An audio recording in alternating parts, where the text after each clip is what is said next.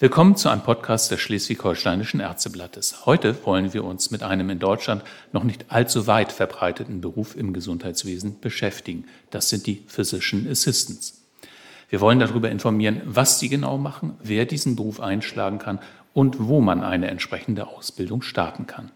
Mein Name ist Dirk Schnack und ich freue mich, als Gesprächspartner den Präsidenten der Ärztekammer Schleswig-Holstein, Herrn Professor Henrik Herrmann, begrüßen zu können. Moin, Herr Herrmann. Moin, moin, Herr Schnack. Physician Assistant, Herr Herrmann, ein englischer Begriff, weil dieses Tätigkeitsfeld auch aus dem Angelsächsischen ja kommt. Welcher deutsche Begriff würde dem denn eigentlich am nächsten kommen? Ja, einfach übersetzt heißt es Arztassistenz. Diesen Begriff kann man natürlich in Deutschland nehmen. Allerdings bin ich dagegen, weil wir ja leider immer noch von einer Assistenzärztin und einem Assistenzarzt auch sprechen. Dieser unsägliche Begriff Assistenz mit dem Hintergrund einer ärztlichen Tätigkeit, die mit der Approbation zur Ausübung der vollständigen Heilkunde in Deutschland äh, assoziiert ist, ist leider aus dem deutschen Sprachgebrauch nicht herauszubekommen. Immer noch heißt es Assistenzärztin, Assistenzarzt. Und wenn sich dann ein paar Minuten später jemand vorstellt, der auch im weißen Kittel dort erscheint und sagt, ich bin Ihr Arztassistent oder Ihre Arztassistentin, dann ist das schon semantisch sehr schwierig auseinanderzuhalten. Und deshalb wird dieser deutsche Ausdruck Arztassistenz nicht umgesetzt werden können. Erst müssen wir den Assistenzbegriff weghaben. Und ich muss auch sagen, dass sowohl im ärztlichen Bereich als auch für den Physician Assistant die Begrifflichkeit Assistenz nicht richtig ist. Das ist ein akademischer Beruf und wir haben ja auch bei den anderen Gesundheitsfachberufen, die nicht akademisch sind, Gott sei Dank jetzt diesen Assistenzbegriff weg. Es sind medizinische Fachangestellten und nicht mehr medizinische Fachassistenz. Wir haben die medizinischen Technologen und die waren früher auch mal medizintechnische Assistenz. Also insofern werden wir bei dem englischen Ausdruck erstmal bleiben. Ansonsten wäre die Verwirrung wahrscheinlich komplett. Was genau machen denn PAs? Ja, das ist einfach zu sagen. Eigentlich alles, was Sie von einer Ärztin, einem Arzt als Aufgabe delegiert bekommen. Das ist eben ein Delegationsberuf, das heißt, die Letztverantwortung liegt immer im ärztlichen Bereich. Und äh, es gibt nur wenige Dinge, die einem Arztvorbehalt unterstehen, gesetzlicher Art. Das darf natürlich ein Physician Assistant nicht machen. Und dann gibt es natürlich noch weitere Arztvorbehalte, zum Beispiel die Stellung einer Diagnose, Einleitung eines Therapieplanes. Dann natürlich bestimmte diagnostische, interventionelle und therapeutische Maßnahmen, die schlechterdings eine Ärztin, ein Arzt aufgrund der Risiken, der unerwarteten Komplikationen äh, bedingen. Mhm. Darüber hinaus kann aber jeder Arzt, Ärztin entscheiden, was er oder sie einem Physician Assistant an Aufgaben überträgt. Und wo finden wir solche PAs in Schleswig-Holstein bislang schon? Wo werden die schon eingesetzt? Sie werden jetzt schon seit einigen Jahren in Krankenhäusern eingesetzt. Ich glaube, die äh, am längsten tätige Physician Assistant ist seit 15 Jahren an einem schleswig-holsteinischen Krankenhaus tätig. Das Ganze hat aber jetzt einen enormen Auftrieb bekommen, nachdem 2017 die Kassenärztliche Bundesvereinigung und auch die Bundesärztekammer und der Deutsche Ärztetag in Freiburg ein Konsenspapier zum Physician Assistant herausgebracht haben. Das hat einen enormen Schwung gebracht. Mhm. Und insofern sehen wir jetzt zunehmend Physician Assistants, insbesondere in schleswig-holsteinischen Krankenhäusern zurzeit. Ja, Sie haben die Vorreiterrolle eines Klinikums angesprochen. Das können wir dann auch gerne nennen. Ich glaube, das ist Lubinus Klinikum. Sehr richtig. Ja. Und äh, sind die nur in Kliniken angestellt oder finden wir die auch schon vereinzelt in Arztpraxen bei uns? Ja, das wird langsam losgehen. Also noch vor allen Dingen in Kliniken. Das hängt äh, mit der Frage der Finanzierung im ambulanten Bereich zusammen. Wir werden nächstes Jahr mit Sicherheit die ersten Physician Assistants auch in Allgemeinarztpraxen haben. Und das wird in meinen Augen auch zukünftig ein ganz wichtiges Betätigungsfeld für Physician Assistants aufgrund ihres Aufgabenspektrums und natürlich auch aufgrund der Sicherstellung der ärztlich-medizinischen Versorgung. Mhm. Nun können die natürlich nur in Kliniken und Praxen kommen, wenn sie auch entsprechend ausgebildet sind. Zunächst mal, wie werden die denn überhaupt ausgebildet? Das ist ja ein Bachelor-Studiengang. Ja, das ist ein dreijähriger Bachelor-Studiengang, der mit dem Bachelor of Science endet. Wir haben natürlich entsprechende Modulpläne.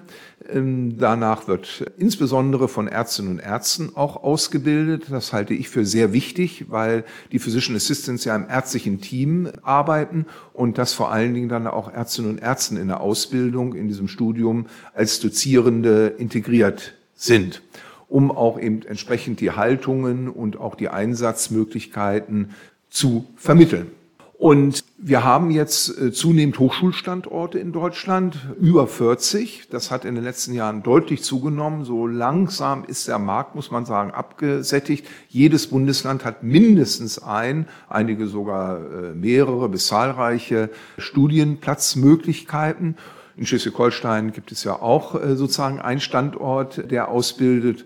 Und ähm, ja, insofern werden wir auch in Zukunft vermehrt Physician Assistants eigentlich fertig ausgebildet haben. Also bislang waren es relativ wenige, weil, äh, zum einen herrschte so ein bisschen Unsicherheit über dieses äh, äh Betätigungsfeld und zum anderen, weil äh, noch relativ wenig Ausbildungsmöglichkeiten da waren. Das ist inzwischen anders und Sie haben es angesprochen, in Schleswig-Holstein wird auch ausgebildet und zwar in Heide. Sie sind dort ja auch Dozent. Was genau wird denen dort vermittelt und seit wann machen Sie das dort? Ja, also wir haben im Wintersemester 2020 angefangen. Wir sind jetzt gerade im Oktober mit der vierten Kohorte gestartet. Außerdem sind wir jetzt im Oktober auch mit zwei Masterstudiengängen gestartet, die eine Vertiefung darstellen. Einmal in klinischer Notfallmedizin, also für den vertiefenden Einsatz von Physician Assistants auf zentralen Notaufnahmen und auch für die ambulante Versorgung, wohl wissend, dass das jetzt noch schwierig vor dem Hintergrund der fraglichen Finanzierung ist. Auf der anderen Seite wird die höchstwahrscheinlich in zwei bis drei Jahren geklärt sein und dann haben wir sozusagen schon vertiefende, qualifizierte Physician Assistants für diesen Bereich. Wir haben mittlerweile über 80 Studierende in Heide, das hat sich sehr gut entwickelt. Mhm, das ist dann über die drei Jahrgänge sozusagen. Jetzt äh, werden am 27. Oktober die ersten 22, das ist der erste Ausbildungsjahrgang gewesen, die werden jetzt verabschiedet, ganz feierlich. Und Sie sagten, davon gehen auch einige in den Masterstudiengang. Jetzt. Ja, einige sind in den Masterstudiengang auch gewechselt, um sich noch sozusagen weiter akademisch zu entwickeln. Ich weiß auch von anderen Studierenden, eventuell auch zwei, die sogar dann auch eventuell promovieren wollen. Das geht nach einem erfolgreichen Masterstudienabschluss. Was ich auch schön finde, ist, dass das sozusagen jetzt ein wirklich interessantes Angebot ist für Gesundheitsfachkräfte, sich eben wirklich akademisch breit aufzustellen. Ein, wie gesagt, tolles Angebot in meinen Augen. Und ja, die, alle unsere Absolventen haben sozusagen kein Problem gehabt, äh, eine Stellung zu bekommen. Meistens auch genau in dem Bereich, in dem sie wollten. Manchmal hat man natürlich mehrere Bewerbungsgespräche auch gehabt. Also die, der Bedarf ist jetzt schon da und wird in Zukunft natürlich noch steigen. Also es war kein Problem, irgendwo ein Betätigungsfeld zu finden für die, diesen äh, Ausbildungsjahrgang. Aber ähm, man muss ja schon etwas mitbringen, um überhaupt in diesen Studiengang hineinzubekommen. Also wer kann sich dann überhaupt zum PA ausbilden lassen? Ja, wir haben im Konsenspapier vor sechs Jahren festgelegt, dass äh, eine abgeschlossene Ausbildung in einem grundständigen dreijährigen Gesundheitsfachberuf notwendig ist. Auch ohne Fachhochschulreife kann ich mit einer weiteren Berufserfahrung von drei Jahren sozusagen dann das Studium aufnehmen. Vorher muss noch eine kleine Eingangsprüfung gemacht werden. Also Hochschulreife von vornherein ist äh, nach dem thüringischen Hochschulrecht, nachdem wir hier in Heide studieren, weil dort sozusagen unsere Hochschule beheimatet ist, kein Problem. Und ich halte das auch für sehr wichtig, weil ich natürlich als grundständiger Gesundheitsfachberuf schon einen Bezug habe zum Patienten, zur Patientin, zu einer medizinischen Tätigkeit. Ich weiß, worauf ich mich einlasse. Und für viele ist das auch eine persönliche Weiterentwicklung, die sagen, ich möchte nicht nur in meinem Gesundheitsfachberuf tätig sein, sondern ich möchte mehr Verantwortung auch äh, übernehmen. Ich möchte eigenständiger arbeiten. Ich möchte mich intensiver auch in die Patientenversorgung einbringen möchte aber nicht Humanmedizin studieren. Es sind auch viele, die gesagt haben, das war eigentlich mein primäres Wunschziel. Leider ging das mit dem Numerus Clausus dann nicht. Sie haben erstmal vorübergehend eben einen Gesundheitsfachberuf gelernt zur Überbrückung und haben nach vielen Jahren immer noch keinen Humanmedizinstudienplatz bekommen und dann eine bewusste Entscheidung zu sagen, ich möchte mich akademisieren, ich möchte patientennah im ärztlichen Team arbeiten, aber ein Humanmedizinstudium kommt für mich jetzt Ende 20 nicht mehr in Frage, dann ist auch der Ausbildungsweg, auch mit der Facharztweiterbildung viel zu lang. Ich gehe diesen Weg. Und das finde ich ein sehr gutes Angebot. Es gibt aber auch einige Hochschulstandorte, die das grundständig anbieten, also direkt nach einem Fachhochschulreife oder nach dem Abitur. Das machen wir hier in Schleswig-Holstein bewusst nicht. Und die Gruppe lebt auch davon, dass jeder ganz unterschiedliche Grundkompetenzen mitbekommt. Das sind Fachpflegekräfte, das sind medizinische Fachangestellte, das sind aber auch medizinische Technologen, Notfallsanitäter, Physiotherapeuten. Wir haben eine pharmazeutisch-technische Angestellte dabei. Also ein ganz breites Feld und das belebt natürlich, weil jeder andere Kompetenzen aus seinem grundständigen Beruf im Gesundheitswesen mitbringt. Bis zum Sportwissenschaftler habe ich gelernt, geht das. Also es ist wirklich ein sehr breit gefächertes äh, Spektrum dort. Aber wir müssen noch einmal darauf eingehen, ähm, wie dieses Tätigkeitsfeld eigentlich bei den Ärzten und Ärztinnen ankommt. Also wir hatten da ja jahrelang äh, sehr verbreitete Skepsis diesem Thema gegenüber. Was waren denn überhaupt die Gründe? Man hatte immer Angst, dass einem da was weggenommen wird? Richtig, das ist einmal so ein bisschen ja die Defizitorientierung, wirklich die Angst, dass aus dem ärztlichen Bereich etwas weggenommen wird. Und da muss ich sagen, da hat der Physician Assistant natürlich eine ganz andere Stellung, weil er immer im ärztlichen Team arbeitet, direkt im, dem ärztlichen Team zugeordnet ist und damit auch sozusagen der ärztlichen Leitungsstruktur einer Abteilung zugeordnet ist und von dem ärztlichen Bereich sozusagen die Aufgaben übertragen, delegiert bekommt. Es ist ja kein Geheimnis, dass die Gesundheitspolitik auch in Deutschland einen anderen Weg gehen will, nämlich den Ersatz von ärztlicher Leistung, ist also vollkommen aus dem ärztlichen Bereich herauszunehmen. So bei eigentlich jedem Entwurf einer Regierungskommission, jedem Sachverständigengutachten wird das immer nach vorne getragen, dass Gesundheitsfachberufe auch eigenständig Heilkunde ausüben sollen und dürfen. Das impliziert natürlich noch ganz andere Probleme der Letztverantwortung, der Haftung, auch natürlich des Budgets, äh, weil es dann vollkommen aus dem ärztlichen Bereich rausgeht und sozusagen Arzt überhaupt nichts mehr da zu suchen hat. Sei mir nachgesehen, dass ich lieber diese andere Version sehe, dass ich sozusagen in ärztlicher Letztverantwortung dass dann aber sozusagen Aufgaben, die ich bisher als Arzt, Ärztin gemacht habe, wirklich mit gutem Gewissen übertragen kann, wenn ich festgestellt habe, die Qualifikation ist da, ich kann das genau definieren und ich habe auch noch eine gewisse Aufsichtsfunktion darüber.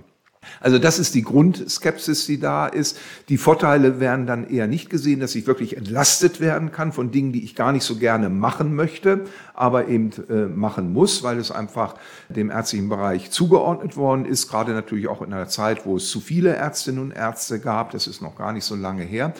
Dann ist natürlich auch immer eine gewisse Skepsis gegen Veränderungen. Ich meine, das ist menschlich, man ist was anderes gewohnt und jetzt kommt eine neue Berufsgruppe und dann ist da erstmal so eine gewisse Abwehrhaltung da. Äh, Sie sagten eben, das ist der Grund, weshalb die Skepsis da ist. Also die ist immer noch vorhanden bei, bei vielen Ärzten. Merken Sie denn, dass das abgebaut wird, dass es weniger wird? Doch, das merke ich insbesondere bei denjenigen aus dem ärztlichen Bereich, die mit Physician Assistants jetzt in der Ausbildung oder dann auch mit fertigen Physician Assistants in Kontakt gekommen sind. Dann sehe ich natürlich auch die Vorteile, dass sagen wir, bestimmte Dinge, die ich jetzt machen muss, eben nicht unbedingt machen muss. Ich muss nicht jeden Arztbrief schreiben. Ich muss nicht jede Sonographie machen. Ich möchte als Arzt die anspruchsvolle Sonographie machen. Aber eine Kontrollsonographie nach Resthahn oder wie jetzt der Pleuraerguss jetzt, ob der mehr geworden ist oder weniger geworden ist, das muss ich nicht unbedingt ärztlicherseits machen, das kann ich gut delegieren. Auch andere Aufgaben um den Patienten herum auf Station, das Gespräch, das normale Gespräch mit Angehörigen, wenn es jetzt kein Therapieentscheidungsgespräch ist, das kann ein PE übernehmen. Kommunikation auch mit anderen Bereichen des Gesundheitswesens, Anträge ausfüllen und so weiter. Das ist jetzt immer noch ärztlicher Bereich, weil natürlich die Pflege auch sozusagen mit ihren Themen überlastet ist und sagt, das machen wir nicht. Ich kenne das von meiner Anfangszeit, da hat vieles auch die Pflege gemacht, auch die Gabe von Medikamenten auf Stationen, Blutentnahmen und solche Sachen. Das alles, wie gesagt, kann ein PE in Delegation sehr gut übernehmen und noch weitere mhm. Aufgaben. Mhm. Vielleicht können wir da mal versuchen, äh, so eine Grenze einzuziehen, weil ähm, ich habe gehört, manche werden auch von Ärzten zum Kaffeekochen geschickt. Also da muss man natürlich sagen, äh, das sind Menschen, die sind gut ausgebildet, die können richtig was. So, ähm, was ist sozusagen die unterste, aus Ihrer Sicht die unterste äh, Tätigkeit, die äh, PAs ausüben sollen und, und was ist die anspruchsvollste? Lässt sich da, lässt sich das so, so ein bisschen eingrenzen?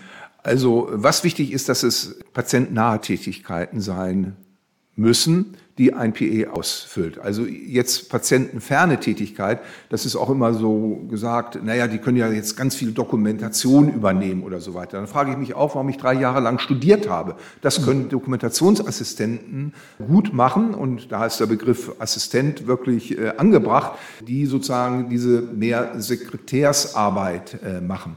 Also für mich ist wichtig, dass Physician Assistant am Patienten, an der Patientin arbeiten, bei der Visite mit dabei sind. Die Krankheitsbilder, die kennen Sie, Sie können körperlich untersuchen, Sie sind darauf vorbereitet, auch bestimmte diagnostische Maßnahmen äh, zu machen und Sie können auch bei therapeutischen Maßnahmen natürlich eingesetzt werden. Und wenn ich aus dem ärztlichen Bereich eben Dinge, die ich bisher selber gemacht habe, abgebe, und dafür aber die Letztverantwortung habe, dann möchte ich das natürlich jemandem geben, von dem ich auch überzeugt bin, dass er am nächsten dem ärztlichen Bereich kommt. Und ja, Kaffee trinken und Kaffee holen und Kaffee kochen gehört nun wirklich nicht dazu. Kaffee trinken dürfen Das kann man mal machen. machen ja. Aber ja, insofern, das spielt sich ein und in den Abteilungen, wo Physician eingesetzt werden, ist es klar. Ich würde mir natürlich schon wünschen, dass auch Fachgesellschaften Tätigkeitsfelder von Physician Assistants nochmal klarer definieren. Das geht jetzt los. Die Herzchirurgen haben das schon gemacht. Die haben aber auch, da sie einen sehr engen Bezug zu den Vereinigten Staaten haben, und da kennen sie natürlich aus Tätigkeiten in den Vereinigten Staaten den PE. Deshalb ist er dort schon seit langem etabliert. Aber auch die Kardiologen fangen jetzt an, die Fachgesellschaft zu überlegen, wo im stationären Bereich Physician Assistants gut eingesetzt werden können. Das einfach zu definieren ist gut. Das gibt noch mehr Sicherheit. Und ja, eventuell haben wir irgendwann auch Berufsgesetze, die das auch noch besser umschreiben. Hm. Das Beispiel USA zeigt ja vielleicht auch äh, sehr schön, dass Ärzte in keiner Weise verzichtbar werden, nur weil PAs jetzt in der Versorgung ankommen. Vollkommen richtig. Also das, das, verstehe ich auch nicht aus unserem ärztlichen Grundverständnis und aus der ärztlichen Professionalität, dass ich Angst habe, dass unsere ärztliche Profession davon abgelöst wird. Also das wird natürlich nie der Fall sein, weil nochmal natürlich es bestimmte Dinge gibt, die schlichtweg ärztlicherseits gemacht werden müssen größere Eingriffe, komplexe Interventionen, komplexe diagnostische Maßnahmen, aber auch Therapieentscheidungen. Und was für mich wichtig ist, auch durchaus mal das eingehende Gespräch mit dem Patienten, wo heutzutage Ärztinnen und Ärzte wenig Zeit haben. Das ist genauso wichtig wie eine hochkomplexe Eingriff, den ich mache. Wirklich mal mit dem Patienten zusammen eine Entscheidung im Sinne der partizipativen Entscheidungsfindung zu erarbeiten. Das ist auch urärztliche Aufgabe. Wir sind nicht nur diejenigen, die jetzt sozusagen diese hochkomplexen Leistungen machen müssen, sondern wir sind auch die, die die hochkomplexen Leistungen im empathischen, im mitmenschlichen, im kommunikativen Bereich mit dem Patienten machen müssen, wenn es um wirklich ganz wesentliche Therapieentscheidungen geht. Und dafür brauchen wir einfach Zeit, die wir jetzt nicht haben. Und der Physician Assistant kann uns diese Zeit geben, indem er andere Dinge, die ich eben nicht unbedingt ärztlicherseits machen muss, mir abnehme. Sie haben schon, äh, wir müssen noch einmal darauf eingehen, was denn passieren muss, damit die PAs jetzt noch weiter verbreitet werden ja. in der Versorgung. Sie haben schon zwei Dinge angesprochen. Das eine, die Fachgesellschaften könnten das noch etwas stärker unterstützen und das andere sind die Rahmenbedingungen, besonders im ambulanten Bereich, wo die Abrechnungsbedingungen im Moment überhaupt noch gar nicht darauf ausgerichtet sind, dass PAs eingesetzt werden, zumindest nicht finanziell äh, sinnvoll für, für den Praxisinhaber. Ja, sehr richtig. Da gibt es schon erste Aufschläge im ambulanten Bereich. In Baden-Württemberg ist ein Modell in der haushaltszentrierten Versorgung schon umgesetzt, wo es einen Zuschlag äh, zu einer Pauschale gibt, die dann sozusagen das Gehalt eines PEs in dieser Praxis gegenfinanziert. Das sind gute Wege. Ich glaube auch, dass wir in den nächsten zwei, drei Jahren in jeder KV sozusagen diese Wege gehen können.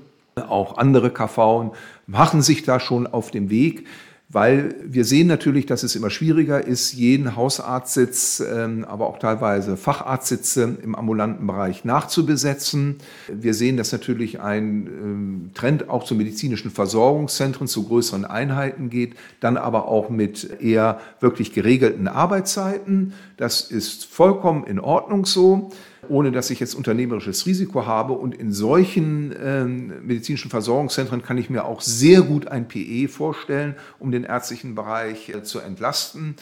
Und das wird kommen, das wird auch eine Art Zuschlag geben. Wir werden kein EBM für den PA äh, machen können bei der nichtärztlichen Praxisassistenz, bei den Hausbesuchen. Da kann man einige Abrechnungsziffern dafür einsetzen. Das geht aber nicht. Es finde ich auch keinen Sinn jetzt zwischen einer primär ärztlich durchgeführten Maßnahme und einer nichtärztlich durchgeführten Maßnahme. Dann bräuchte ich sozusagen ja alle Kapitel doppelt, sondern dass man da eine Art Zuschlag nimmt und sagt, dafür kann ein PE in solchen Praxen, wo er notwendig ist, auch eingesetzt werden. Und wir wissen ja auch, wo eher die unterversorgten Bereiche sind, wo ein Mangel auch da ist, gerade im ländlichen Bereich, der eher in Zukunft noch zunehmen wird. Am Beispiel Dithmarschen kann man das sehr gut sehen. Am Westküstenklinikum in Heide sind acht PAs inzwischen schon eingesetzt, also doch schon eine gewisse Zahl. Ja, das ist richtig. Jetzt dort natürlich im stationären Bereich, wobei natürlich auch Sie in Fachambulanzen mit Sicherheit, wer in der Unfallchirurgie und Orthopädie zum Beispiel als PE eingesetzt wird, wird vielleicht auch in der Ambulanz tätig sein. Das ist richtig. Nochmal, aber ich denke, dass in Zukunft auch im ambulanten Bereich da ein deutliches Potenzial für die PEs äh, liegt. Nochmal, immer vor dem Hintergrund der Entlastung des ärztlichen Bereiches. Das ist wichtig und um wirklich Patientenversorgung sicherzustellen. Und es ist auch ganz interessant, dass bei Befragungen Patienten und Patienten sagen, Hauptsache, es kümmert sich jemand um mich. Es muss nicht immer der Arzt oder Ärztin sein. Und wir kennen das ja schon auch aus Videosprechstunden, wo MFAs eben Hausbesuche machen und dann der Hausarzt sich zugeschaltet wird, dass ganz häufig die Rückmeldung kommt, schön, dass ich Sie sehe, Herr Doktor oder Frau Doktor, aber Ihre Mitarbeitende hat das schon wunderbar gemacht, ich habe keine weiteren Fragen. Und ein PE kann das in meinen Augen sogar noch besser, weil ein PE noch mehr darauf vorbereitet ist, diese ärztlichen Belange mit körperlicher Untersuchung, Anamneseerhebung, aber auch natürlich mit Wissen in der Pharmakotherapie. Das wird alles im Studium gelehrt, anzuwenden. Wir dürfen gespannt sein, wann es soweit ist, dass die PAs zur Routineversorgung auch im ambulanten Bereich bei uns dazugehören. Vielen Dank, Professor Herrmann. Vielen Dank, Herr Schnack. Wer ein Interview mit einer Absolventin, mit einer PA-Absolventin lesen möchte, kann dies in der November-Ausgabe des Schleswig-Holsteinischen Ärzteblattes nachlesen. Vielen Dank fürs Zuhören und bis zum nächsten Mal.